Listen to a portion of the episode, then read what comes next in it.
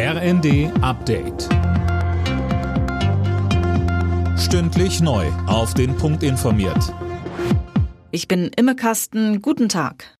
Die anlasslose Speicherung von Kommunikations- und Verbindungsdaten in Deutschland ist unrechtmäßig. Das hat der Europäische Gerichtshof entschieden. Nur unter bestimmten Voraussetzungen ist die Datenspeicherung erlaubt.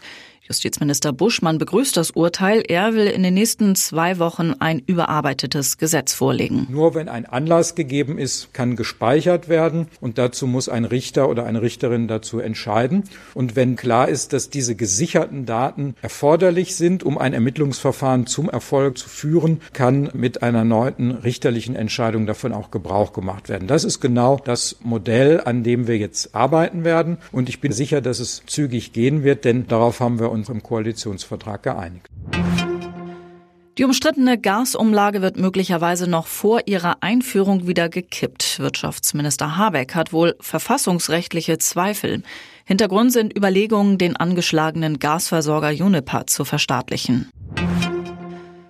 Die selbsternannten Volksrepubliken Luhansk und Donetsk wollen sich Russland anschließen. Noch in dieser Woche sollen zwei Volksabstimmungen dazu abgehalten werden. In den vergangenen Wochen hatte die Ukraine größere Geländegewinne im Osten des Landes gemeldet. Russlands Ex-Präsident Medvedev hatte zuletzt erklärt, die Annexion des Donbass durch Russland könne die russische Militäroffensive in der Ukraine stärken. In Deutschland ist die Zahl der Geburten gesunken. Zu Jahresbeginn lag der Wert bei 1,3 bis 1,4 Kindern pro Frau und damit lag er unter dem der letzten Jahre.